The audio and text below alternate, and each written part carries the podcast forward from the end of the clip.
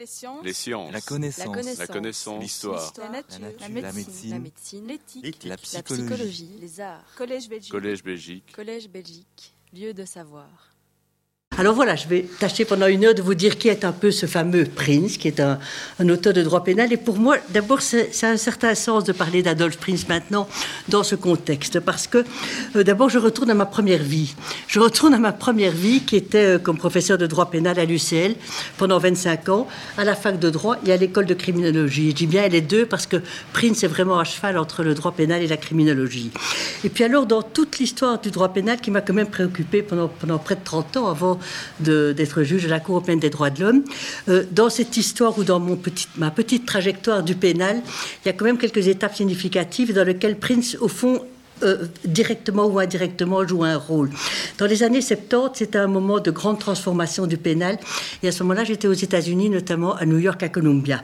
Et il y avait une grande remise en cause dans les matières pénales, dans les universités américaines, et puis euh, tout ça s'est alors propagé également aussi en Europe. Il y avait une grande remise en cause de l'idéal de réhabilitation. Alors retenez bien l'idéal de réhabilitation, ça c'est évidemment un des thèmes qui chez Prince était majeur. Et on voit bien, je dirais en 100 ans, à la fois ce que Prince a fait à la fin du 19e siècle, et puis je dirais presque à la fin du 20e siècle, en 1970, il y avait un auteur qui avait euh, une influence très importante aux États-Unis à ce moment-là et qui parlait du déclin de l'idéal de réhabilitation. Et on a passé d'une certaine manière, comme ça, 100 années euh, d'un cycle, ou oui, d'une partie euh, de, de l'histoire du droit pénal dans cette philosophie-là, et qui alors, par après, a évidemment beaucoup évolué et a beaucoup changé. Donc ça, c'est un point important. Et puis 1975, ça, tous ceux qui ont fait du droit pénal ou qui ont fait du droit pénal savent que l'ouvrage de Michel Foucault, Surveiller et punir, ça a été un grand tout tonnerre dans un ciel bleu. Donc 1970, j'ai découvert là aux États-Unis ce déclin de l'idéal de réhabilitation. 1975, Foucault, Surveiller et punir, euh, qui est vraiment un ouvrage qui a été une révélation pour tout quiconque s'intéresse au droit pénal et à la question de la peine et à la question de la punition, où il montre bien comment l'évolution de la peine est passée du châtiment sur le corps au châtiment sur l'âme. Et donc, sur la question de la peine, qui est quand même tout à fait centrale en matière pénale, ça a été un moment fondateur très important. 1979, un autre moment significatif un peu dans cette trajectoire. euh, et à la faculté de droit et à l'école de criminologie à Louvain, euh, on discutait les questions dangerosité et euh, euh, la notion de dangerosité par rapport à la notion de culpabilité. Et alors, il y a eu un ouvrage là qui a aussi été un ouvrage, un seminal book, comme on dit en anglais, qui s'appelle La notion de dangerosité a-t-elle encore un sens? Donc en 1979, remise en cause dans les universités, il y a l'ULB aussi d'ailleurs, remise en cause de la notion de dangerosité par rapport à la culpabilité. Et puis 1981, je vais vous- après ça j'arrête les étapes, 1981, Michel Foucault vient à Louvain-la-Neuve. Il vient à Louvain-la-Neuve comme titulaire de la chaire Franqui au titre étranger. Ces chaires Franqui, c'est magnifique parce que ça permet aux universités de faire venir au fond des professeurs un peu de partout pour leur demander de- d'évoquer vraiment les recherches les plus pointues. Et Michel Foucault, une merveille, j'avoue, je ne sais pas comment ça a été obtenu, euh, il est venu. Il est venu pendant trois mois à Louvain-la-Neuve faire un cours qui s'appelait Mal faire, dire vrai, les fonctions de l'aveu. Et à côté de ce cours qu'il a fait à ce moment-là, alors, Michel Foucault vient à Louvain-la-Neuve pendant trois, trois mois. C'était vraiment un moment très, très intense. Et puis alors, et ça, ça m'amène alors immédiatement à notre sujet, on lui demande aussi de faire un séminaire sur la défense sociale et les transformations du droit pénal. Et il était extrêmement sensible à ce thème en disant c'est vraiment un moment charnière dans l'évolution du droit pénal. Donc voilà, ce thème qu'on va discuter aujourd'hui ici avec Adolphe Prince, qui en a été vraiment la figure la plus importante, eh bien, ça fait partie un peu de toute sorte d'étape significative dans le cheminement du pénal, disons, à la fin du 19e, si- du 20e siècle, quand même pas à la fin du 19e, à la fin du 20e siècle et euh, jusqu'au moment où, alors voilà, j'ai quitté le pénal en, en 1998. Donc c'est vraiment pour moi extrêmement significatif. Alors, second élément de l'introduction, donc je dirais comme ça le contexte personnel pour lequel je suis vraiment je m'y suis intéressée, je suis contente d'en parler aujourd'hui. Et puis l'autre contexte, c'est un peu l'histoire du droit pénal lui-même. L'histoire du droit pénal, et on le voit, on l'a vu depuis toujours, il a toujours oscillé entre deux pôles. Liberté ou déterminisme Est-ce que les personnes, est-ce que les délinquants sont libres ou déterminés? Et Alors ces questions liberté et déterminisme traversent un peu toute l'histoire du droit pénal et ça se traduit à travers des systèmes, des systèmes fondés sur la culpabilité, ou sur la dangerosité. Et maintenant, je rentre dans la période qui est la nôtre, dire la fin du 19e, euh, notre période fétiche, 1879-1914. Hein, Au fond, depuis toutes les grandes codifications néoclassiques de la deuxième moitié du 19e siècle, le Code pénal belge, 1867, le Code pénal allemand, 1870, le Code pénal hollandais, 1883, le Code pénal italien, 1889. Donc, on a vu à ce moment-là, dans cette seconde moitié du 19e siècle toute une série de codifications où les réformes ou les tentatives de réforme les plus importantes dans les systèmes de punitifs ont été suscitées par ce qu'on appelle la défense sociale. Et donc c'est vraiment tout d'un coup l'irruption d'un nouveau paradigme, d'un nouveau modèle qui a fait suite à ces grandes codifications néoclassiques que je viens euh, de, vous évoquer. Alors est-ce que cette défense sociale, et on va alors vraiment l'examiner sous tous ses aspects, sous tous ses contours, est-ce que la défense sociale c'est une politique criminelle? Est-ce que c'est une philosophie? Je ne sais pas. Est-ce que c'est une doctrine? Est-ce que c'est une école? Est-ce que c'est un système? Est-ce que c'est une méthode? Est-ce que c'est une théorie. C'est un concept comme ça assez flou, assez vague, qui a eu un succès et qui s'est développé, je dirais, partout, à la fois en Belgique, dans tous les pays européens et même en Amérique latine, euh, et, même dans d'autres pays encore. C'était vraiment le, le, modèle dominant du pénal à la fin du 19e et jusque 1970 ou à peu près. Alors c'est un peu tout ça à la fois. Et moi j'ai envie de dire si c'est à la fois une politique criminelle, une philosophie, c'est surtout, et c'est ça qui est l'élément qui moi m'intéresse le plus, c'est un projet de société. C'est un véritable projet de société qui s'est développé à ce moment-là avec ses avantages avec ses immenses faiblesses. Et donc ça doit évidemment nous faire réfléchir euh, très profondément sur cette théorie qui à un moment donné prennent le pas. On s'impose comme une sorte de vérité dans la gestion de la délinquance, dans la compréhension de la criminalité, dans la compréhension du criminel, dans l'organisation du système de justice pénale, qui est fondée sur une série de, paradigmes, une série d'idées, une série de philosophies qui sont vraies et qui en même temps sont ne sont certainement pas vraies pour toujours, ce qui n'arrive jamais d'ailleurs. On voit très bien tout d'un coup qu'elles sont tout à fait dépassées par d'autres formes euh, de, de manière de voir le, pénal, la peine, le criminel, le délinquant. Et c'est ça que je trouve vraiment tout à fait intéressant. Ce que j'aurais vous dire tout à l'heure, lorsque je parlais de Foucault, euh, ce séminaire qu'on a fait avec lui sur la défense sociale, parce qu'il y a toute cette question un peu des rapports entre histoire et droit pénal. Et quand on a appelé ce séminaire la généalogie de la défense sociale, c'est pourquoi? Ce n'est pas une archéologie. On n'a pas fait une archéologie pour savoir où la défense sociale s'était constituée, de quelle manière. Non, on voulait travailler ce thème de la défense sociale pour expliquer les situations présentes. Et c'est ça, au fond, un peu l'idée de la généalogie, qui était très proche de ce que Foucault a développé. Euh, on prend l'histoire, non pas comme historien, que nous ne sommes pas d'ailleurs, enfin, en tout cas, moi je ne suis pas, euh, et que d'autres ne sont pas, mais on prend effectivement son inscription dans le temps pour comprendre les problèmes présents. Et pour ça, la généalogie de la défense sociale était vraiment intéressante. Alors, cette idée de la défense sociale, et puis on va la développer dans un moment, c'est fondamentalement l'idée du but à atteindre. Il y a un but à atteindre, une, volonté d'intervention et de but à atteindre, et elle a massivement influencé, on va le voir dans le détail, des lois, des pratiques qui s'articulent autour de ces notions de danger, de diagnostic, de traitement, de protection, d'adaptation, de réhabilitation. Et comme je le disais il y a un moment, ces idées se sont développées dans tous les systèmes de pénalité des pays d'Europe occidentale, d'Amérique latine et d'Amérique euh, du Nord. Alors la défense sociale a un une sorte de héros, une sorte de héros, ou en tout cas celui qui a été l'auteur le plus représentatif, et c'est ce fameux Adolf Prinz. C'est ce fameux Adolf Prinz, 1845-1919.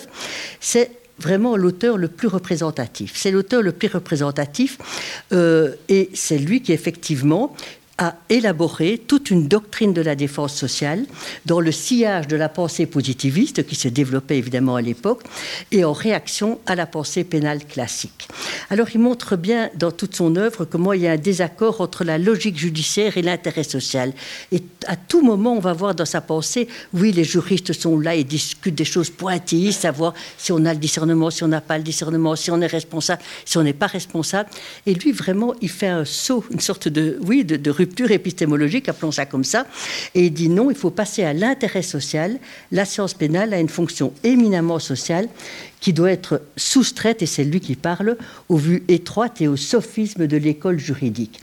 Et alors, ce qu'il faut introduire, et c'est à la fois l'élément positif, et aujourd'hui, évidemment, il faut prendre ça avec, avec distance, bien entendu, il faut effectivement assurer la défense de la société contre les ennemis naturels de la société. Et donc, à partir d'une approche, je dirais, qui est fondée sur la liberté, eh bien, on passe à une approche fondée sur le déterminisme et une approche fondée sur le déterminisme pour assurer la défense contre les ennemis naturels de la société. Et ce thème des ennemis de la société, la délinquance comme ennemi, c'est un thème sur lequel on terminera, je, dirais, je terminerai l'intervention ici, a joué évidemment un rôle important, euh, avec évidemment toutes les limites d'envisager la réaction pénale comme étant la réaction contre des ennemis. Et aujourd'hui, quand on reparle de toutes ces questions-là, ce thème du droit pénal de l'ennemi est un thème qui redevient éminemment actuel et sur base duquel il faut effectivement réfléchir. Alors le contexte épistémologique de, de Prince, c'est celui du discours scientifique. C'est celui du discours scientifique qui veut s'affranchir des racines philosophiques, des racines métaphysiques, des racines religieuses, des racines morales. Il dit non, il ne faut pas un discours spéculatif. Qu'est-ce que c'est la responsabilité Non, tout ça n'a plus aucun sens. Il faut au contraire une approche empirique positive fondée sur l'observation et la vérification. Et donc, vous le verrez dans un moment quand on le développera un peu plus, ce contexte épistémologique va évidemment jouer un rôle tout à fait, euh, tout à fait majeur.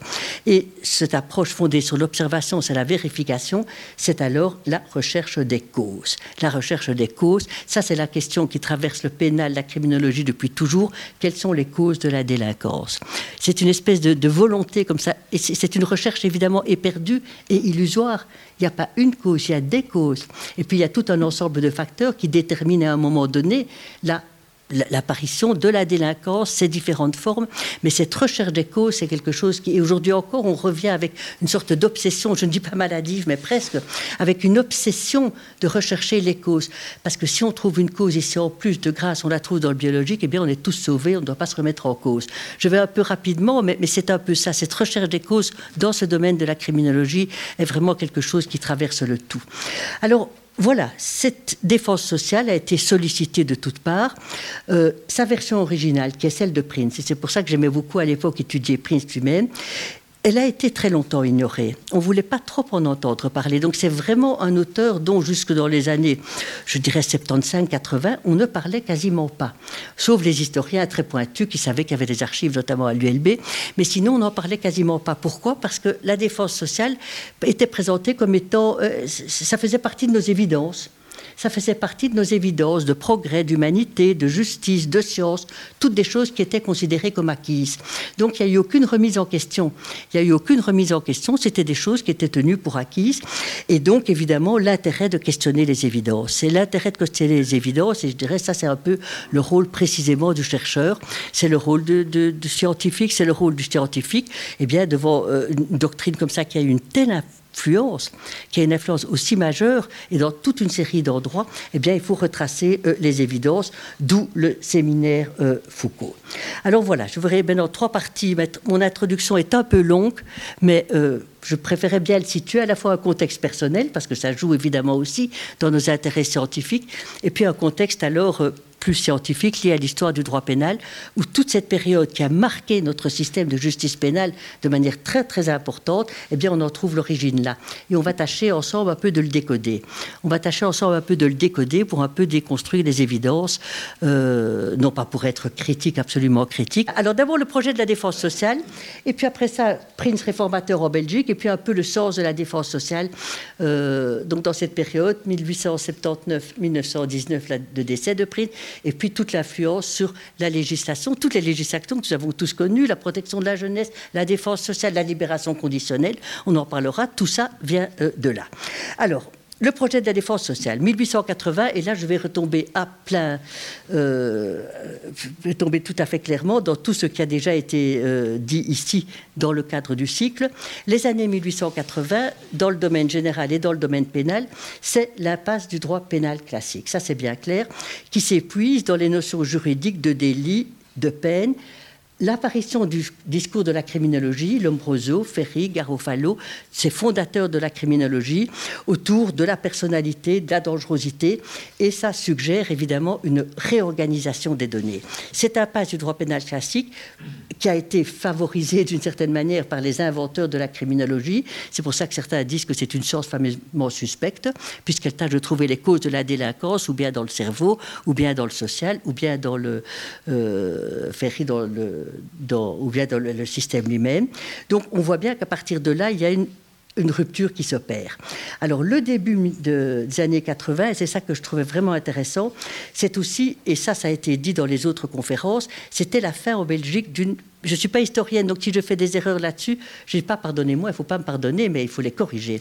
1880, euh, c'est vraiment la fin d'une période d'une prospérité inouïe. Euh, c'est en tout ça qu'on le qualifiait. Et donc, il y a des transformations profondes de la scène économique, politique, institutionnelle, sociale, et à travers lesquelles, évidemment, apparaissent des problèmes nouveaux le pénal et la criminologie s'intéressent aux problèmes plus qu'aux solutions. Des problématiques nouvelles, des menaces qui apparaissent qui sont liées à la crise économique, aux affrontements politiques, à l'industrialisation, à la montée des mouvements ouvriers, aux conflits sociaux. Et on voit très bien que dans cette période 1880, et je crois que dans toutes les autres conférences qui ont été lieu ici, sur des thèmes différents, eh bien, on est toujours un peu dans ce même contexte-là. On est dans ce même contexte-là qui a joué une importance majeure. Et de nouveau, lorsque, je ne vais pas comme ça, de manière un peu rapide, faire des parallèles avec ce qu'on vit aujourd'hui, mais on sent très bien que dans des périodes de crise, dans des périodes de, remise en cause politique, sociale, économique, eh bien, il y, a des, il y a des sortes de nouvelles menaces qui apparaissent. Eh c'était exactement ça à la fin du XIXe siècle. Et aujourd'hui, on vit d'une certaine manière un peu la même chose. D'où des nouveaux équilibres marqués par une nouvelle définition, une nouvelle philosophie du rôle de l'État. Le pénal, il n'y a pas plus régalien que le pénal, c'est lié à la souveraineté. Donc le rôle de l'État joue évidemment, euh, une, l'État a un rôle évidemment tout à fait important. Et la protection contre les risques sociaux, c'est ça le contexte, c'est ça le contexte politique dans lequel euh, c'est inscrit. Et on voit très bien dans toute une série de législations à la fin du 19e, que je ne vais pas reprendre ici, mais qui sont quand même passionnantes à voir, la politique familiale, la politique morale, l'alcoolisme, le vagabondage, ce sont les grands thèmes de la fin du 19e. Hein. Euh, la politique sociale, les syndicats, les corporations, les mutuelles, toutes choses qui apparaissent à ce moment-là. Euh, la politique pénale, les grévistes, les anarchistes, la question des grèves, c'était crucial évidemment. Ce sont toute une série de tentatives de réponse aux menaces, aux menaces que qu'on trouve des signes inquiétants à travers le corps social, à ces dangers qui, à ce moment-là, paraissent vraiment faire corps avec la société. Et peu à peu s'est construit à ce moment-là, dans ce contexte-là, cette image de l'ennemi de la société. L'ennemi de la société, alors l'ennemi de la société, ça peut être le révolutionnaire, bien sûr, ça peut être l'assassin, ça peut être l'ouvrier, ça peut être le vagabond, le fou, le délinquant. L'ennemi de la société, c'est cet ensemble de personnes euh, dans lequel, évidemment, le, délinquant joue un rôle majeur. La peur, la hantise du danger a créé une demande de protection et de répression. Ça, c'est vraiment le climat social de l'époque. Et donc, c'est bien pour ça que je disais tout à l'heure que la défense sociale, ce n'est pas qu'un système de droit, ce n'est pas une théorie juridique, c'est vraiment un projet social. C'est un projet social et c'est ça évidemment qui a fait la force et qui a permis à l'œuvre de Prince de se répercuter, d'avoir une telle euh, influence. Alors, je reviens à Prince, 1886, un essai qui s'appelle Criminalité et répression essai de sciences pénales. Criminalité et répression, essai de sciences pénales. Il faut, je ne dis pas qu'il faut le lire, hein, parce qu'il ne faut pas tous s'intéresser nécessairement à ça, mais pour moi, c'était passionnant à lire de voir comment en 1886, dans ce contexte-là, essai de sciences pénales, criminalité et répression, il pose les premiers jalons de la défense sociale. Et puis après ça, parce que c'était un homme, oui, oui c'était un homme, euh, c'était un homme, il n'y a pas à discuter, pardonnez-moi. Euh, qui, euh, qui écrivait avec une, grande cohérence. Et je dis pourquoi c'était un homme, parce qu'effectivement, c'était une possibilité, là, à ce moment-là, il pouvait écrire comme ça des tas de choses les unes après les autres, sans être dérangé par une multitude d'enfants ou de tâches ménagères. Et donc, il écrivait avec une cohérence extrêmement euh, forte toute une série de, de pamphlets, puis de, de livres. Et alors, avec beaucoup de cohérence, après criminalité et répression 1886, 1899, sciences pénales et droit positif. Et puis en 1900, oh, il est dans mon cartable. Je ne vous dérange pas de mon parce que j'ai apporté justement les... Excusez-moi, ça, je suis vraiment, je suis confuse. Je suis confuse, parce que qu'il fallait quand même que je vous le montre.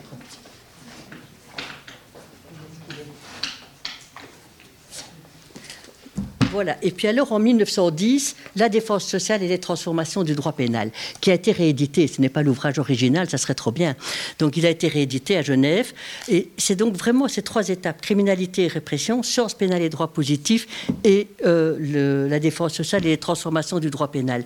Et ça, c'est l'ouvrage de la généalogie de la défense sociale, le séminaire avec Foucault, dans lequel, effectivement, il y a toute une série de, de contributions autour de la défense sociale, autour de Prince et puis de toutes les législations euh, qu'il a euh, introduites. Alors, une volonté de rupture. D'entrée de jeu, il se situe dans une volonté de rupture et il dit le progrès des sciences naturelles, le progrès des sciences morales qui ont agi sur l'orientation de la pensée contemporaine ont transformé le droit pénal. Et le fait marquant, et vous allez voir comme tout ça revient avec une grande cohérence et peut-être une grande insistance, le fait marquant de la transformation, c'est l'abandon de la base traditionnelle du jugement répressif, le principe de la responsabilité subjective du coupable. On abandonne ce principe de la responsabilité subjective, qui est une question métaphysique qui n'appartient pas à la société et en tout cas au juge de prendre en charge, et l'adoption d'une base objective, la défense de la société. Et donc, il va alors à partir de là construire ce droit pénal nouveau qui envisage les êtres sociaux qui ont des devoirs envers la communauté et il voit dans le criminel celui qui porte atteinte à l'ordre social. Et à partir de cette représentation du criminel, parce qu'il y a toujours une représentation du criminel à travers la construction d'un système de justice pénale, il y a toujours une représentation et du criminel et de la peine, la défense sociale va se construire autour de deux axes. Tout d'abord, on va dire l'homme normal n'existe pas. Alors, euh, l'homme normal, l'homme moyen de Quetelet, Hugues, eh bien, pour lui, non. Il dit l'homme moyen, l'homme normal de Quetelet, ça n'existe pas. Ça ramène tout à un schéma abstrait d'un être qui ne vit pas et d'un autre côté, la responsabilité est introuvable. Il dit donc ça n'existe pas un homme moyen, et il dit la responsabilité est introuvable, et il dit comme condition de droit de punir, ça n'a pas de sens, ce qu'on peut tout à fait comprendre et accepter. Le tout, c'est évidemment qu'est-ce qu'on va mettre à la place. Et il dit jamais nous ne rencontrons les conditions de la pleine responsabilité. Et puis, ce que je viens de vous dire, il dit penser comme ça, ça met le juge dans une mêlée impossible et confuse sur le débat philosophique de la responsabilité pénale et une controverse et les termes qu'il emploie métaphysique qui dépassent ses forces. Et alors je cite, quelles que soient ses convictions, qu'il soit partisan du libre arbitre ou du déterminisme, la mission du juge est une mission de défense sociale. Et on voit que le terme défense sociale devient alors de manière très très précise la défense de la société, en laissant tomber, j'ai envie de dire, toute autre considération liée à la responsabilité et à ce qui pourrait en déduire. Et comme c'est un juriste, et ça, en droit, je trouve que ça va être, tu me contrediras peut-être, Benoît, parce que tu connais ça sans doute mieux que moi, mais très très on voit très bien qu'il n'y a jamais de système pur en droit. Il y a toujours des conciliations. Il y a toujours des conciliations. Et Prince était tout à fait. Euh, c'était un éclectique à cet égard-là. Il dit bien sûr, cette défense de la société, ça va introduire un facteur d'unité dans la multiplicité des conceptions philosophiques et morales au nom de l'efficacité. Mais il dit non, il faut concilier les points de vue sur le terrain des faits.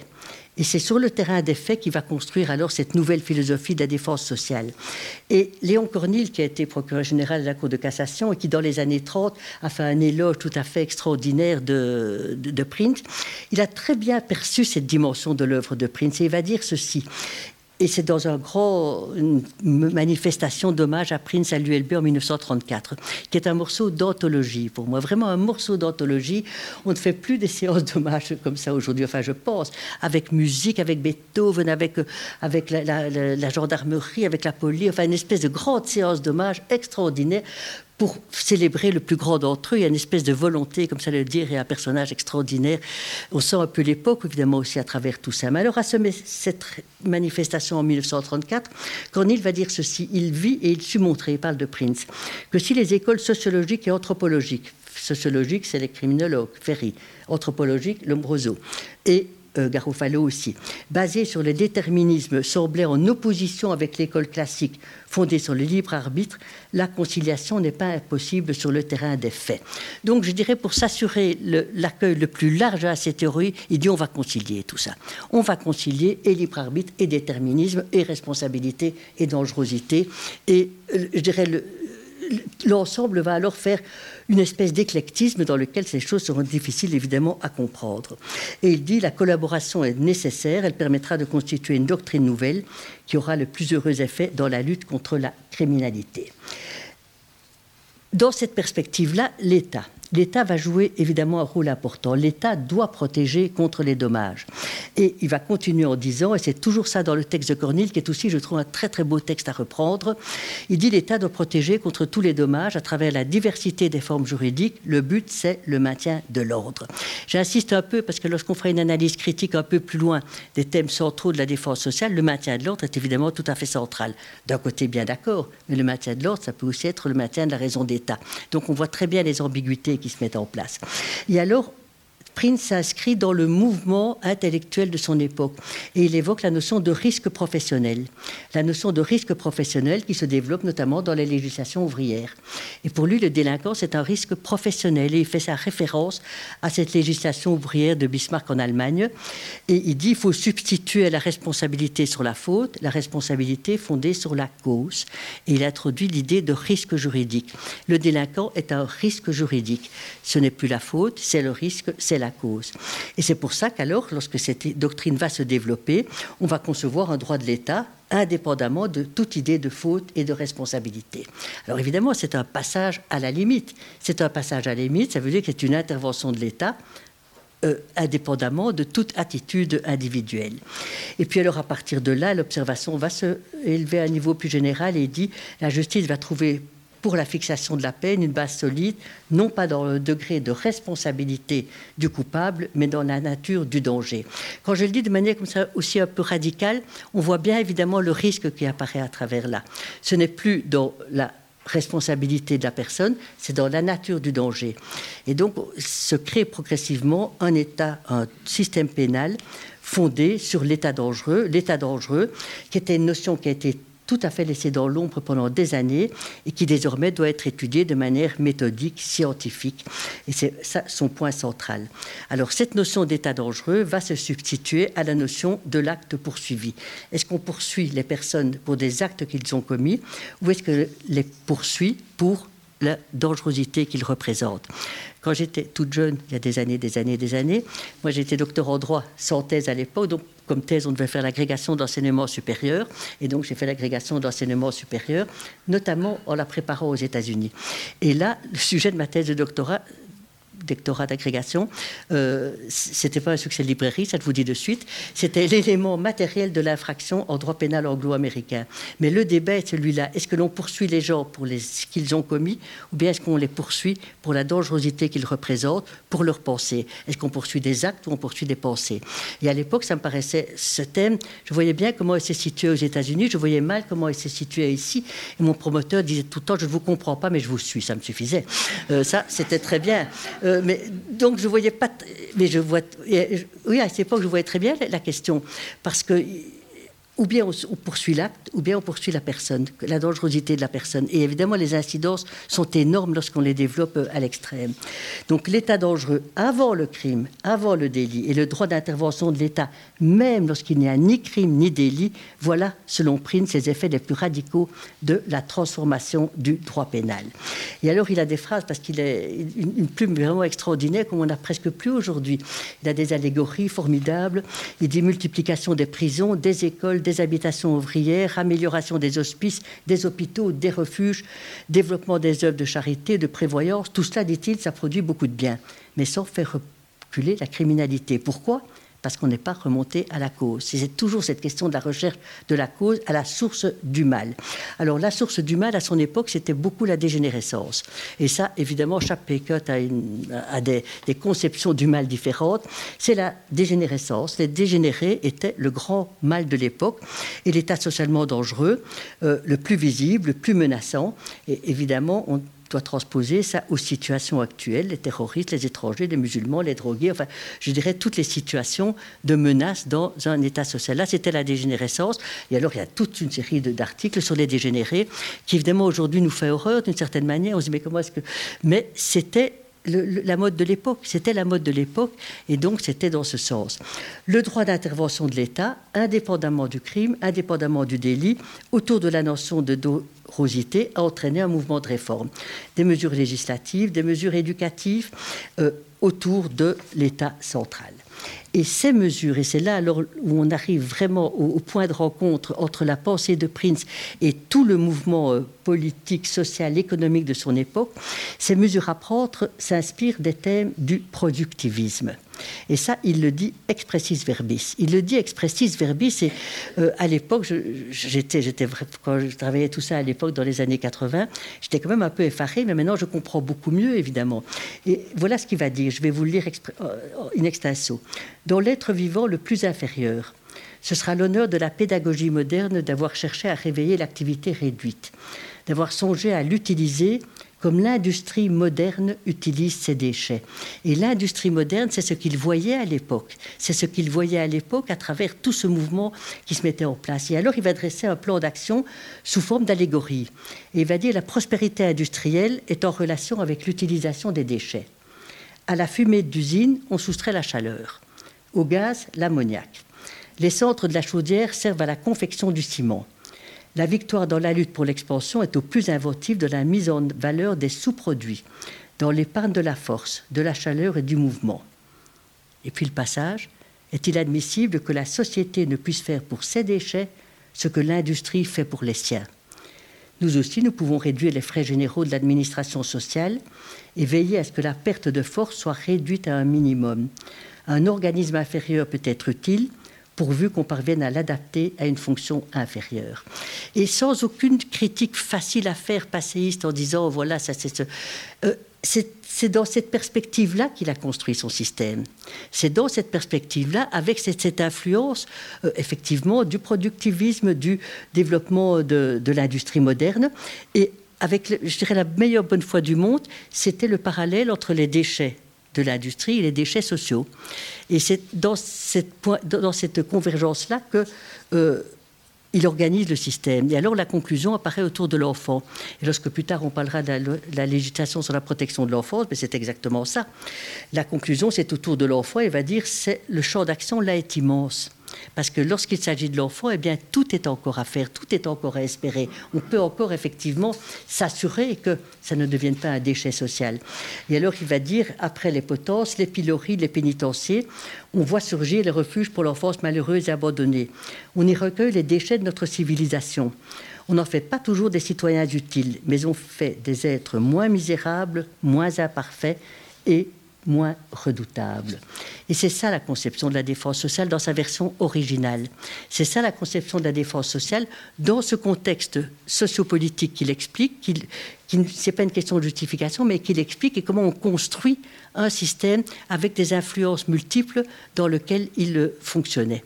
Dans lequel il fonctionnait. Et alors ça m'amène dans ma seconde partie maintenant Adolphe Prince réformateur. Parce que voilà sa théorie de la défense sociale telle qu'il a développée dans ces trois ouvrages, et surtout dans ce tout petit ouvrage qui s'appelle La défense sociale et les transformations du droit pénal. Alors maintenant, j'en viens à Adolphe Prince réformateur c'était quelqu'un qui occupait, et ça je crois qu'on l'a dit dans d'autres conférences aussi, occupait de multiples positions. Le thème du réseau existait à l'époque comme il existe aujourd'hui. Il occupait des multiples positions euh, professionnelles, il voulait effectivement être un peu présent partout. Il voulait étendre ses préoccupations.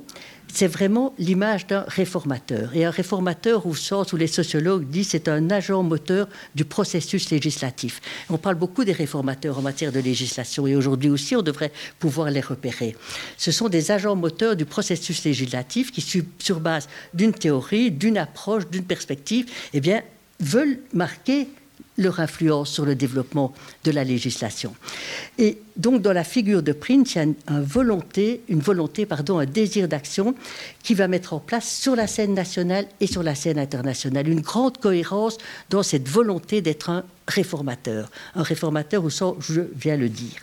Et donc, il a permis, il a développé des relais qui ont permis à son système de pensée de se traduire sur le terrain des faits.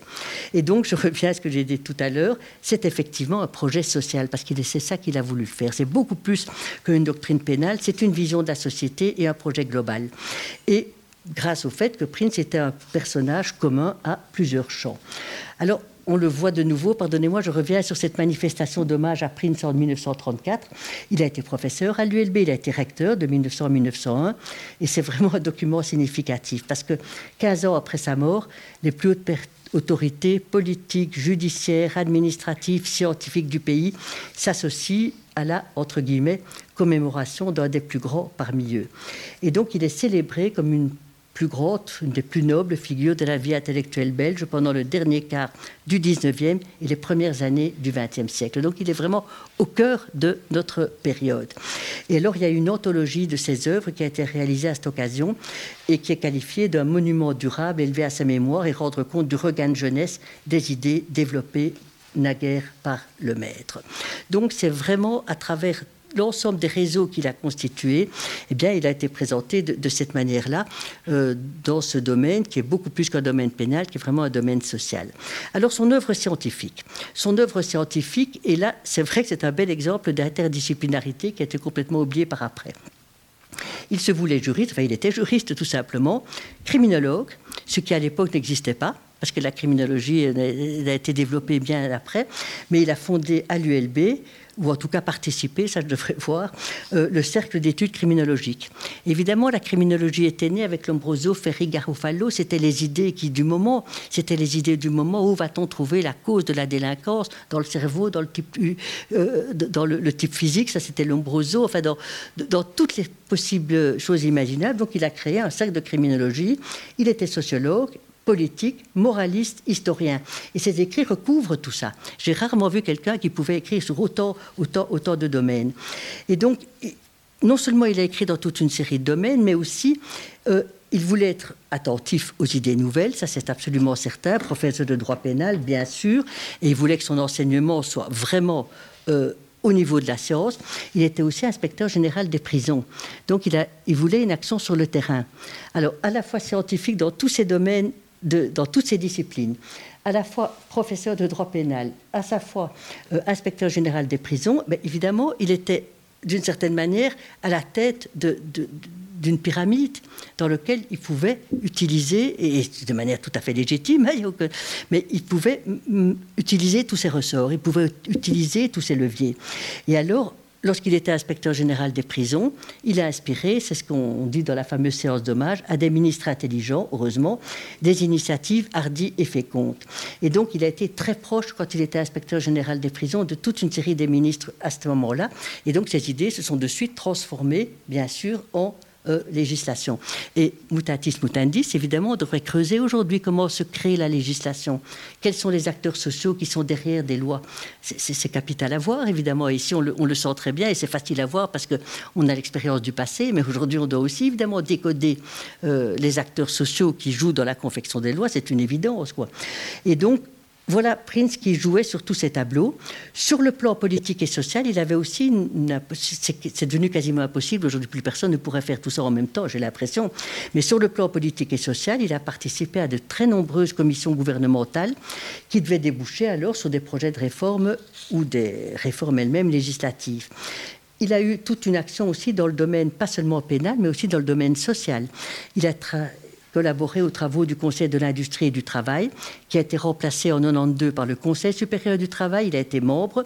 Et c'est pour ça que la vision pénale de Prince s'inscrit dans les réformes sociales pour assurer la protection contre les menaces des classes ouvrières. Parce que Prince était un adversaire acharné du socialisme, qui commençait évidemment à ce moment-là. C'était un adversaire acharné du socialisme. Et à part les dégénérés, la classe ouvrière était la seconde menace qui pour lui était vraiment euh, la, plus importante. Alors c'est une œuvre de Prince qui est restée dans l'ombre. Moi je suis incapable de la juger, donc je ne vais pas vous en parler. Euh, c'est sa vision sociale et politique. Là c'est vraiment à, des, des, experts dans ces matières qui devraient voir un peu quelle est cette vision sociale et politique de Prince, mais ça a évidemment constitué un soutien puissant à cette idée de la défense sociale. Alors, il a été membre de l'Académie en 1891, donc euh, l'Académie de Belgique l'a invité à être membre de la classe des lettres. Notre classe n'existait pas encore, Benoît, alors voilà, on n'a pas été à la classe technologie et société, mais il était à la classe des lettres, des sciences morales et politiques. Et puis, il a été collaborateur de l'Institut Solvay. Alors, qu'est-ce que ce juriste, inspecteur général des prisons, faisait à l'Institut Solvay? Il y a une espèce de mélange de genres là assez extraordinaire. L'Institut Solvay, dirigé par Weller. Euh, il a fait école dans la vie politique belge, c'est certain. Et puis, ça on le verra un peu plus tard, de nombreux parlementaires et ministres ont été ses disciples avant d'arriver à Prince réformateur en Belgique sur la scène internationale. Sur la scène internationale, parce que c'est presque paradigmatique la manière dont, comme ça, une personne a joué sur tous ces tableaux. Et dans le domaine scientifique, mais ça, tout le monde le sait, dans tous les domaines d'ailleurs, il y a des institutions, il y a des comités, il y a des associations nationales, internationales. Enfin, dans chaque domaine, les gens se retrouvent. Eh bien, pour le pénal, c'est la même chose. Il a créé à l'Union internationale de droit pénal, qui existe encore toujours aujourd'hui. Il a participé à toute une série de congrès à la fin du 19e siècle. La fin du 19e, c'était l'époque des congrès. On en faisait surtout et partout. Donc c'était le grand moment des congrès d'anthropologie criminelle, de sociologie criminelle. Il faudrait avoir une, force de travail et euh, une patience d'ange pour reprendre un peu tous ces congrès, de voir comment tout ça s'est constitué. Donc il y a du travail encore pour les historiens. Euh, il a participé à tous ces congrès, notamment les congrès pénitentiaires à Saint-Pétersbourg en 1890. Et puis en 1889, il a fondé avec trois collègues, Van Hamel de l'Université d'Amsterdam, von Lys, professeur à Marbourg, et puis après ça à Halle, et puis à Berlin, il a fondé l'Union internationale de droit pénal. C'était alors le lancement de la théorie et de la de la théorie du projet, appelons ça comme ça, du projet de la défense sociale sur la scène internationale. Et alors, cette Union internationale de droit pénal euh, s'est développée, s'est développée et elle s'est transformée en 1924 en Association internationale de droit pénal, parce qu'après la guerre, évidemment, l'Union s'était dispersée. La guerre a été un moment de grande charnière, évidemment, ça on le sait. Et c'est pour ça d'ailleurs que nous, on s'est arrêté d'une certaine manière en 1919, parce qu'après ça, les choses se sont tout à fait recomposées. Et l'Union et l'Association internationale de droit droit pénal autant poursuivre l'œuvre de réforme entreprise par Prince. Ça, c'est bien clair. Mais, et de nouveau, on voit comment en droit les choses alors prennent la voie de la conciliation. Euh, Carton de Villard a pris la présidence de l'Association internationale de droit pénal après la guerre en 1926. Et Carton de Villard, ça c'était un tout autre milieu, un tout autre monde. Il y a une conférence sur Carton de Villard dans, au colloque que tu as fait, Benoît? Mais bien sûr. Alors là, c'est un tout autre monde, c'est un tout autre milieu. Euh, c'est celui qui a été l'auteur de la loi sur la protection de l'enfance, dont on parlera dans un moment. Mais c'est lui qui va prendre alors la présidence et il va dire il ne faut rien garder de cette dureté destinée à maintenir un ordre social considéré comme sacro-saint. Et donc l'association droit pénal s'est un peu euh, adoucie. Mais alors, toutes les questions. L'Union internationale de droit pénal, et c'est encore la même chose maintenant avec euh, l'Association internationale de droit pénal, ils fonctionnent de manière très organisée. Ce sont tous des congrès qui se tiennent à un rythme accéléré, à peu près tous les deux ans, et dans lequel alors on pose une série de questions. On se pose une série de questions. Aujourd'hui, on dit euh, quelle est la manière de, gérer le, pénalement la question du climat. Eh bien, à l'époque, les questions qui étaient posées, c'était toutes les idées de la défense sociale. Donc, on voit la construction de cette ce projet de la défense sociale à travers les thèmes de ces différents congrès de l'Union et puis l'Association internationale de droit pénal. Alors, Voniste, évidemment, ça vous dit peut-être, voilà, c'est pas le musicien, hein, mais il a un petit air de parenté quand même. Quoi. Euh, c'était ça le grand pénaliste allemand. Et un grand pénaliste allemand, c'est vraiment c'est quelque chose, quoi. C'est vraiment quelque chose parce que la dogmatique pénale, c'est l'Allemagne qui a toujours été euh, à la pointe. Elle a toujours été à la pointe, la grande dogmatique pénale. Donc von Nys, ça c'était la référence absolue, quoi. C'était la référence absolue. Donc cette dogmatique allemande, c'était un rôle tout à fait essentiel. Et alors on voit tous les thèmes que ces congrès ont adoptés. Par exemple, euh, comment est-ce qu'il faut choisir pour les délinquants? Faut-il choisir entre l'adoption, l'adaptation, pardon, ou l'élimination? Parce que ça fait partie évidemment de la philosophie de la défense sociale. On élimine les incorrigibles et on adapte les autres. Alors maintenant, quand on voit ce genre de thème, on se dit mais comment a-t-on pu même réfléchir sur des questions telles que celle-là? Mais elles étaient dans la logique de, cette, de ce projet. Euh, le débat est évidemment récurrent sur la notion d'état socialement dangereux. Autant la responsabilité a traversé toute l'histoire pénale depuis toujours, à partir de la défense sociale, c'est la notion d'état socialement dangereux, la dangerosité. Et aujourd'hui encore, on voit très bien que la question se situe dans ces deux pôles culpabilité, dangerosité. On est vraiment toujours euh, liberté, déterminisme, culpabilité, dangerosité. Il y a l'emprisonnement de courte durée, les sentences à déterminer, la peine rétributive vers la fonction sociale de la peine, la lutte contre la criminalité de certaines catégories de délinquants, l'examen médical, psychologique, social, la récidive, l'état dangereux. Donc voilà, je dirais un peu la figure de Prince sur le plan euh, d'abord national, puis sur le plan international, lié au rôle qui a été le sien euh, dans une société donnée, dans une société donnée qui est cette société de la fin du 19e marquée par toute une série euh, d'impasses ou de difficultés ou de comme toute société. Donc pour moi, ça n'a rien de nouveau, rien d'extraordinaire. Maintenant aussi, on en connaît, mais elles, elles ont toujours existé. Donc la mise en relation de la défense sociale avec l'histoire sociale, politique, économique, culturelle, avec le mouvement des idées, avec l'évolution des connaissances, ça c'est pour moi vraiment quelque chose qui est important. Et dans la recomposition du champ pénal que l'on connaît aujourd'hui, c'est un peu à ça aussi qu'il faut réfléchir. Ça ne se fait pas comme ça. on part pas euh, d'une page blanche. Le pénal se crée toujours dans un environnement, dans un environnement social, politique, économique, culturel, dans le mouvement d'idées. C'est tellement lié. Alors les réformes en Belgique. Les réformes en Belgique, parce qu'elles sont quand même importantes. Je regarde la montre pour ne quand même pas vous prendre trop longtemps. Euh, cette image de Prince s'est évidemment euh, imposée avec une grande netteté. Elle s'est imposée avec une grande netteté euh, et effectivement liée à toute une série de situations, d'événements, peut-être dans lesquels il y a une donnée qui, à mes yeux, est essentielle et qui a permis à ce système de, s'inscrire dans les réformes législatives que nous connaissons, et qui, certaines, sont évidemment remises en cause ou mal comprises. Euh, c'est ce que je disais tout à l'heure, un système n'est jamais pur en droit. Il n'est jamais pensable dans la pratique il doit toujours, d'une certaine manière, euh, faire l'objet d'une transaction. Il doit toujours faire l'objet d'une transaction, parce que c'est quasiment impossible d'avoir, euh, dans un système, d'avoir une vue unanime. Non, il y a toujours des transactions qui sont nécessaires à faire. Et là, on le voit très très bien dans les écrits d'eux. Il faut concilier des points de vue. Et quand aujourd'hui on critique des législations qui, pour finir, sont tellement conciliatrices qu'on ne voit plus où on y va, c'est un peu ça. Il y a toujours ce mélange d'arguments qui rend parfois les choses extrêmement euh, opaques. Et donc, cet éclectisme a poussé à admettre des compromis qui sont susceptibles d'être acceptés sur le plan politique. Et c'est peut-être ces compromis qui sont susceptibles euh, par rapport à la, doctrine de la défense sociale qui ont institué pour Prince un procès, j'ai envie de dire, d'occultation. Euh, un procès d'occultation, plus personne n'est jamais revenu au fond, au fondement de la défense sociale. Alors peut-être qu'il vaut mieux ne pas le faire. Peut-être qu'il vaut mieux le parfaire. Moi, je me dis pourquoi s'acharner à retrouver la conception originelle? Je pense qu'il faut quand même le faire parce que l'on peut voir alors à travers des manifestations des, possibilités ou des risques de dérive qui pourraient être extrêmement problématiques. Donc je pense qu'il faut quand même y revenir. il y a eu un procès d'occultation, ça c'est certain, euh, par cet éclectisme. Et alors. Euh, toute une série de législations qui ont été inspirées par la défense sociale contrastent parfois avec la rigueur et la oui, la sévérité des propositions euh, originelles de la défense sociale. Mais les deux se sont d'une certaine manière euh, combinés. Alors, on l'a vu tout à l'heure, Prince était haut fonctionnaire au ministère de la Justice, inspecteur général des établissements pénitentiaires, et puis il va nouer beaucoup de contacts avec Jules Lejeune. Jules Lejeune qui était son ministre fétiche ou favori.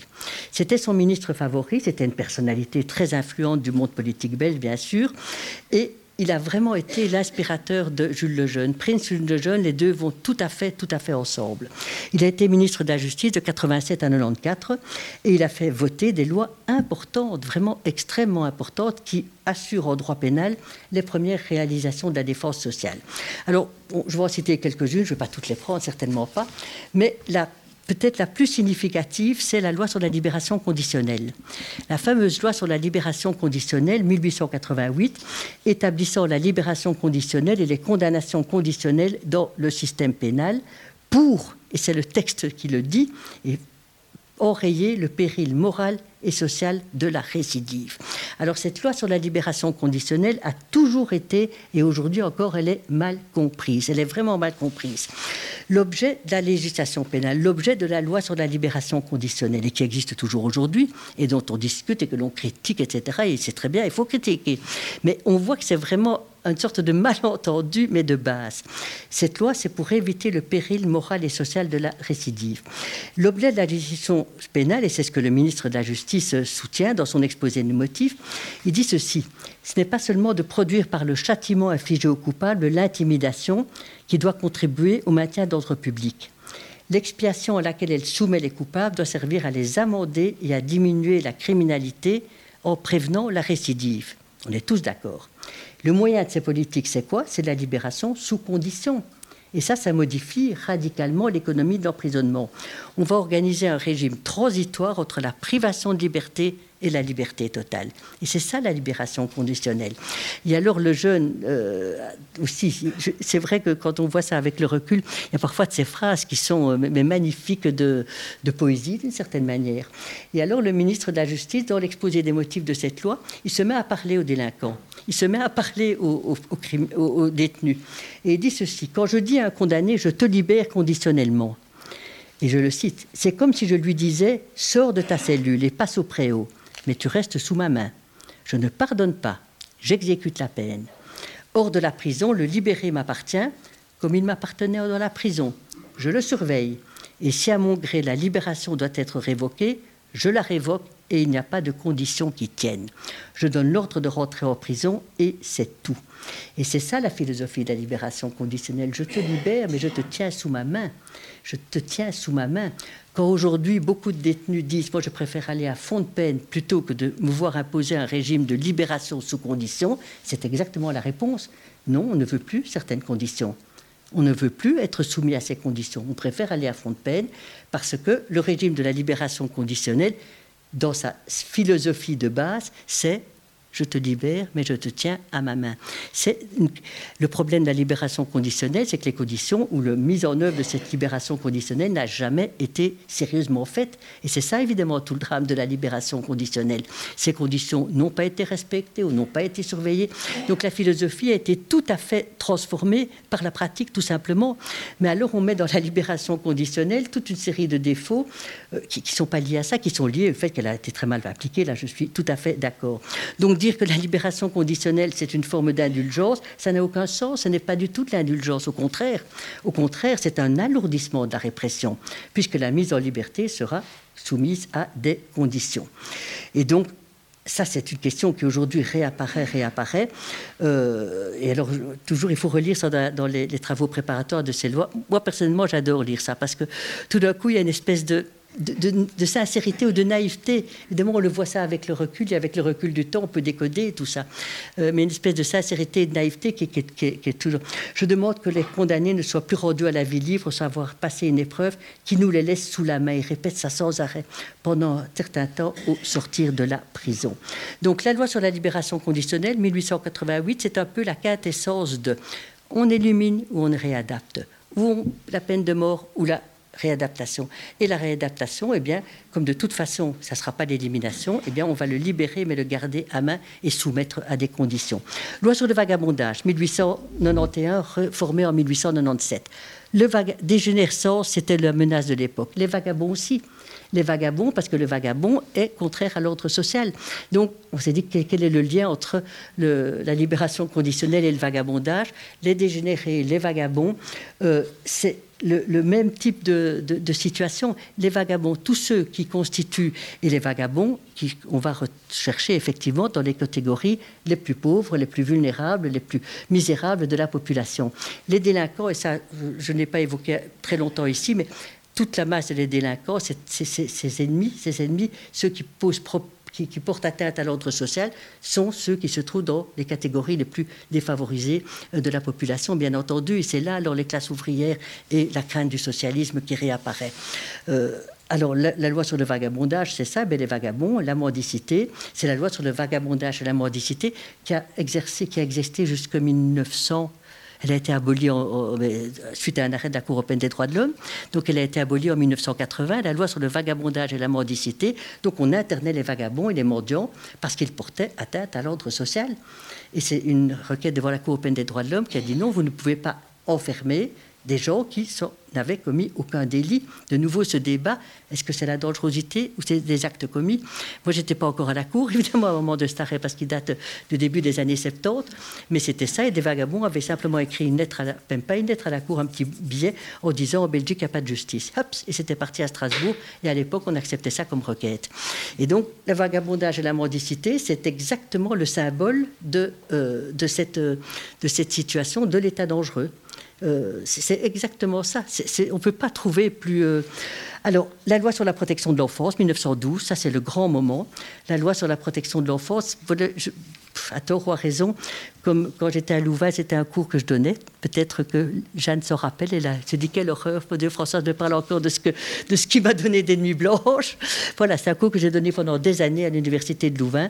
Et comme toutes ces questions de, de, de prise m'intéressaient, je me suis un peu acharnée à voir tous les travaux préparatoires de cette loi de 1912, de voir effectivement comment cette loi sur la protection de l'enfance, qui a eu un développement extraordinaire, puisqu'en 65, c'est devenu la protection de la jeunesse, et puis maintenant, c'est la remise en cause absolument radicale. Mais les lois sur la protection de l'enfance, c'est toujours, c'est exactement cette, même philosophie, c'est introduire un modèle protectionnel, assurer la protection des mineurs, ou bien on les élimine, ou bien on les réadapte. Et c'est tout un système alors de protection des mineurs euh, qui pour assurer la protection sociale. Et ça, ça a été l'ambiguïté, j'ai envie de dire, originelle de la loi sur la protection de l'enfance. Et alors, quand on voit toutes les, observations à l'époque, une notamment, la science pénitentiaire pour répéter un mot devenu célèbre, a fait banqueroute. Les criminalistes font aveu d'impuissance. La montée de la délinquance révélée par la statistique montre que c'est parmi force. C'est parmi les enfants que se recrute la redoutable armée de criminels contre lequel il faut défendre la société. C'est ça le modèle protectionnel. Et je ne juge pas, c'est défendre la société contre le germe de la criminalité qui se trouve dans l'enfance. Et la conclusion s'impose, défendre et condamner l'enfant à la prison ou la mort n'a aucun sens. Il faut rechercher dans un meilleur régime éducatif le moyen d'arracher l'enfant au mal de réformer ses penchants pervers, d'empêcher les jeunes délinquants de devenir des professionnels du crime. Donc, de nouveau, quand on dit la loi sur la protection de l'enfance en 1912, puis de la jeunesse, ce sont des lois laxistes, mais c'était des contresens historiques profonds. Ce n'est pas du tout des lois laxistes, simplement, c'était une autre manière d'envisager la délinquance. C'était une autre manière. Alors, lorsqu'il dit, mais la prison, évidemment, c'est l'école du crime, tout le monde le sait, donc il faut d'autres mesures. Et on voit alors combien, à travers le temps, ces idées se sont complètement euh, retournées d'une certaine manière. Euh, et cette loi sur la protection de, de, de l'enfance en 1912, elle, était, elle, a été à une vitesse folle, ce qui est vraiment assez intéressant. Il y avait notamment un rapport de Antoine Braun au nom de la commission de la justice du Sénat. Et alors il explique la précipitation. Et c'est vraiment beau, enfin intéressant à entendre. Il lui paraît essentiel, et je cite, que le recrutement de l'armée du désordre, donc les enfants, soit promptement oreillé et que la société se porte au devant du danger comme au premier jour des épidémies et des grandes catastrophes où toutes les classes sociales se confondent dans un commun élan et se prêtent à un mutuel secours. Le droit pénal de l'ennemi, la catastrophe, les épidémies, aujourd'hui on va parler du tsunami, c'est les mêmes, les mêmes allégories dans toutes ces paniques morales dans lesquelles euh, on, glisse alors euh, une série de, oui, de personnes ou de euh, problématiques. Et alors il termine son truc, il n'y a plus une heure à perdre. Il n'y a plus une heure à perdre et donc il faut... Euh... Alors ce modèle protectionnel, c'est vrai, a eu une influence très importante, a eu une influence très importante, s'est développé partout, euh, avec alors cette atténuation par carton de Villard. Alors c'est devenu des mesures éducatives, et, et c'est très bien, des mesures éducatives, des mesures protectionnelles qui ont glissé vers une sorte d'humanité. Une sorte d'humanité, mais lorsqu'il y a eu la loi sur la protection de la jeunesse en 1965, qui a poursuivi le système, et ça c'était Raymond Charles qui avait été vraiment un grand, euh, ordonnateur de cette législation, euh, il y a eu très rapidement un une sorte de, remise en cause. Il y a une profonde remise en cause en disant on protège les enfants dans leur intérêt, mais qui, dit quel est l'intérêt de l'enfant? Est-ce que l'intérêt de l'enfant, ce n'est pas l'intérêt de l'État? C'est l'intérêt de l'État à supprimer ou en tout cas à, à, juguler une partie de la population? Et on a vu alors tout ce système protectionnel, disons-le, s'effriter s'effriter sous l'empire de ces critiques en disant euh, ce sont des mesures répressives, mais ce sont des mesures de sûreté, mais qui au fond sont des mesures répressives. Et alors on retombe maintenant dans une autre perspective qui est de dire au, on va retourner au pénal, on va retourner à la responsabilité. C'est vrai qu'il y a quelque chose là qui est vraiment euh, un peu désespérant, je ne le cache pas, c'est qu'on passe d'un modèle à l'autre euh, sans vraiment, pour finir, arriver à quelque chose de. Alors 1926, 1919. Van der Velde, je ne sais plus qui en a parlé tout à l'heure, pendant qu'on parlait avant l'intervention, la, réforme pénitentiaire d'Emile Van der Velde, pour que la prison devienne une école professionnelle. Et ça, c'est toute la réforme pénitentiaire de Van der Velde qui a joué un rôle capital. Et donc, Prince était a été l'instigateur de tout ça en 1919, il venait de mourir, mais tout ça a été mis dans le même. Et puis 1926, je voulais dire, il était là bien mort, mais euh, déjà de sa vie, il avait euh, fait un projet de loi sur les aliénés criminels. La dégénérescence, les vagabonds, les mendiants, les aliénés. On voit bien toutes les menaces de l'ordre social à la fin du XIXe siècle. Projet de loi sur les aliénés criminels. Et puis ce projet de loi sur les aliénés criminels s'est transformé en 1926 sur la loi de défense sociale à l'égard des anormaux et des délinquants d'habitude. Et ça, c'est alors Paul Immense et Paul Janson, qui sont deux ministres qui l'ont euh, mis euh, sur, euh, sur les fonds baptismaux. Et cette loi, elle existe toujours aujourd'hui. Elle a fait l'objet de toute une série de réformes sur les anormaux et les délinquants d'habitude. Maintenant, on ne dit plus les anormaux, mais on emploie d'autres termes, mais ça reste une loi de défense sociale avec la grande difficulté, c'est que cette loi de défense sociale, dans l'état actuel des choses aujourd'hui, au moment où on parle, n'assure en tout cas pas aux malades mentaux délinquants un véritable régime euh, thérapeutique, ça n'existe pas. Donc on se trouve là un peu dans une impasse. Et puis dernier point, avant alors quelques éléments sur le sens de la défense sociale. L'ensemble de tout mouvement législatif, vous voyez qu'il y avait vraiment il n'y a pas de vide dans cette euh, manière de, construire son système. Il était inspiré aussi par une réflexion doctrinale, et ça, je trouve vraiment important. Prince a fondé la revue euh, de droit pénal et de criminologie. Alors, tous les pénalistes et criminologues en Belgique, on doit l'avoir. Ça, c'est pas possible, on peut pas vivre sans. Donc, cette revue de droit pénal et criminologie, c'est la revue du, du pénal en Belgique, et c'est lui qui l'a fondée en 1907 sous le patronage de Jules Lejeune et de l'Union internationale de droit pénal. Et l'objectif, c'était d'assurer euh, la diffusion des idées de la défense sociale. L'article inaugural dans le premier numéro de la revue, c'était des transformations des idées directrices du droit pénal. Et d'ailleurs, il va être président du comité de rédaction. Et moi, quand j'ai tout commencé, il y a des années, des années, ma petite vie euh, universitaire dans le domaine pénal, mais j'étais secrétaire de rédaction de cette revue. Bien sûr, tout avait changé, mais enfin, c'était la revue, euh, on ne pouvait pas ne pas y être, c'était pas possible. Alors, le sens de la défense sociale, et j'en terminerai par là, alors de manière plus critique, si vous voulez, parce que c'est facile évidemment avec lorsqu'on a le recul du temps. Euh, sur base un peu de ces matériaux, de, formuler certaines observations pour nous éclairer simplement sur, sur les, questions présentes, pour nous éclairer sur les questions présentes, parce qu'elles sont quand même extrêmement importantes dans le domaine pénal, ça c'est certain. Même si effectivement, depuis que je suis parti à la Cour des droits de l'homme, je n'ai plus suivi tous les développements du pénal, mais ça reste quand même quelque chose qui, pour moi, euh, est vraiment important. Est vraiment important, donc je reste très, terriblement attaché à ces questions-là, et puis à notamment ce qui accompagne, à savoir la prison, qui, pose alors évidemment des problèmes euh, cela, j'ai pu effectivement prendre en compte à, Strasbourg et tâcher, dans une série d'arrêts, de, montrer ce caractère vraiment euh, déshumanisant, profond de la prison. Et maintenant, j'ai presque envie de dire, mais ça, je suis un peu provocateur, mais ça me ferait, je crois qu'un jour, la prison va disparaître. Alors, quel est le sens de la défense sociale? D'abord, la peur. La défense sociale, elle est née de l'angoisse, elle s'est construite sur la peur.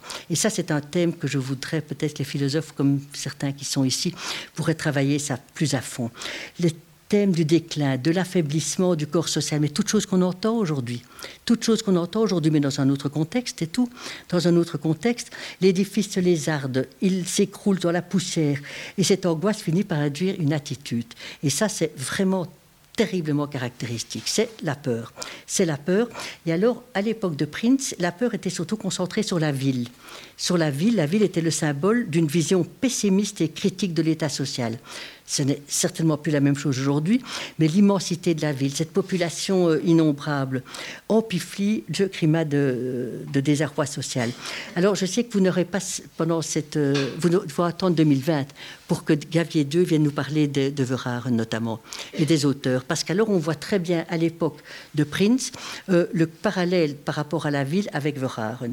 Émile Verhaeren, qui n'était évidemment pas un pénaliste, rien du tout, hein, c'était ce poète qui, effectivement, aussi et dénonçait violemment les misères, les drames du monde urbain, les campagnes hallucinées, les villes tentaculaires, ces lieux de douleur, de crimes, de vices. Euh, on voit bien dans l'œuvre de Verhaeren, ça suscite alors le révolte, la, la pitié, mais à la différence de Prince, Verhaeren avait une il trouvait dans la ville une fonction médiatrice. Il disait oui, la ville effectivement a des caractères spécifiques. C'est le creuset d'une mutation ça peut être le creuset d'une médiation. Tandis que Prince, lui, il avait une vision mais totalement négative de la ville. La ville, évidemment, avec euh, ses ces symboles de pouvoir, les monuments, l'exploitation, les usines, les quartiers, la révolte, les foules, euh, l'espace urbain. Et là, évidemment, tout le lien avec l'histoire du socialisme doit être fait parce que c'est évident que euh, c'est lié euh, à cette Toujours dans le thème de la peur, la ville, et c'est alors aussi chose, toute chose que l'on revoit aujourd'hui et qu'on a revu tout le temps, la montée de la délinquance, la violence du crime, ce sont des thèmes malheureusement euh, éternel. On dit toujours que la violence monte, on dit toujours que la criminalité, et les chiffres ne le montrent pas, ce n'est pas exact. Mais voilà, c'est un sentiment, et un sentiment, il faut le respecter, c'est tout. Ça fait partie un peu d'un contexte général. Ça, c'est donc d'abord la question de la peur. Et ça, moi, c'est vraiment le thème qui, qui, au fond, me préoccupe le plus. Parce que l'État doit répondre à la peur, c'est ça son rôle. Le rôle d'un État démocratique, c'est précisément euh, d'apporter la paix, ne pas d'apporter la peur. Quand je disais l'autre jour à propos des migrants, je ne sais plus quel, homme, ou femme politique en disant euh, aujourd'hui on crée une sorte de peur autour de la migration et ça c'est le rôle du le politique joue là-dedans. Euh, eh bien ça je, je, continue à le penser et que c'est une responsabilité morale et sociale vraiment lourde. La notion de l'ordre. La notion de l'ordre, ça c'est un second point dans la pensée de la défense sociale. Il faut maintenir l'ordre établi. Bien sûr qu'il faut maintenir l'ordre établi, mais évidemment jusqu'où L'ordre établi ne peut pas être en définitive la raison d'État. Et donc l'ordre établi, il faut préserver les valeurs de la société, mais quelle société? C'était la société libérale dont la légitimité n'est évidemment pas remise en cause. Alors ça, ça fait partie évidemment aussi d'une question qui est souvent évoquée en matière pénale. Euh, quelle est la nuance entre la déviance et la délinquance, entre les, oppositions à l'ordre qui sont légitimes et les violations de l'ordre établi? Il y a là tout un débat qui est vraiment euh, important. C'est vrai que Prince voulait d'une certaine manière que les élites imposent leurs normes, leurs valeurs aux couches dominées. L'adaptation, ça c'est le troisième thème. On adapte c'est la productivité, l'utilisation de nos déchets, l'utilisation des énergies, l'adaptation. Si l'adaptation n'est pas possible, eh bien, c'est l'élimination. Et donc, toute la doctrine productiviste de, Solvay euh, réapparaît là très, très, très clairement. Un réflexe de défense, oui, la loi pénale est un réflexe de défense que la société doit opposer naturellement au phénomène euh, criminel. Et alors de nouveau, on va voir toutes ces images. On devrait presque faire un travail sur le pénal rien qu'à travers les images. ici, on parle de la contagion, de l'épidémie, enfin, il y a toute une série d'allégories comme ça qui tournent un peu autour de ça et ça serait intéressant un jour à voir. Maîtriser les causes, cinquième point, ça je l'ai déjà dit, sans arrêt ici autour. Maîtriser les causes, ça c'est vraiment le, grand, la grande volonté profonde de, tous les, de la criminologie, du droit pénal, trouver les causes. Trouver les causes. Et on sait bien que les causes sont multiples. Il n'y aura pas une cause unique qui tout d'un coup va nous libérer de tous, de tous les. Ça n'existe pas. Ça n'existe pas. Il n'y aura pas une cause unique, mais il y a en même temps cette volonté absolue euh, de, pouvoir tout ramener à ce schéma causal. Parce que si on trouve la cause, eh bien, nous serons tous libérés.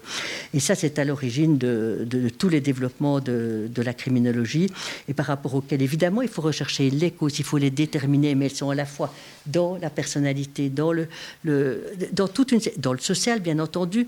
Quand d'autres criminologues après ça vont dire la société a la délinquance qu'elle mérite. Mais oui, il faut accumuler évidemment tout ça, tous ces éléments.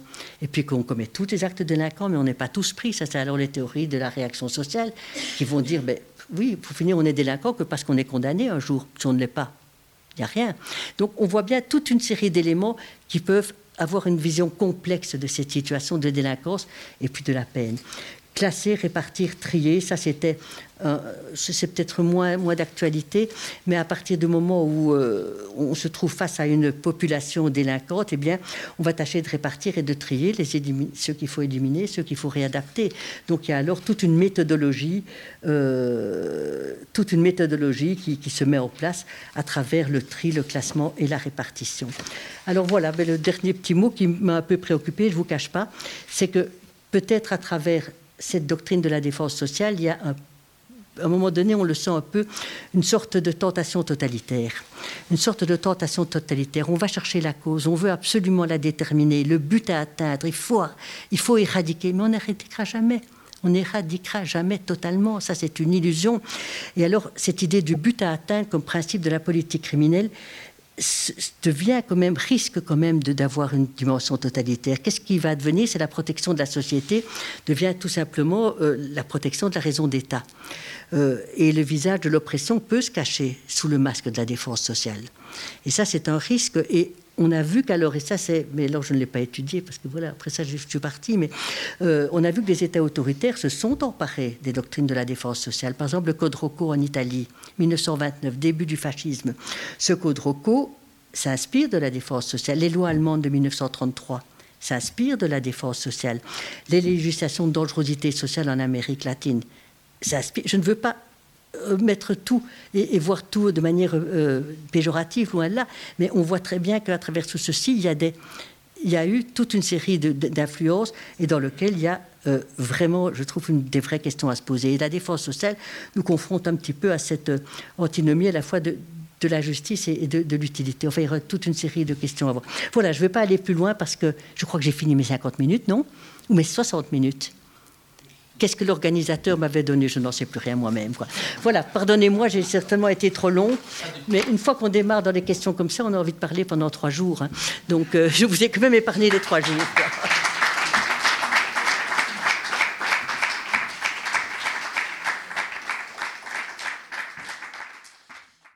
Sciences. Les sciences. La connaissance. La connaissance. L'histoire. La nature. La nature. La médecine. La médecine. L'éthique. La La psychologie. psychologie. Les arts. Collège Belgique. Collège Belgique. Collège Belgique. Lieu de savoir.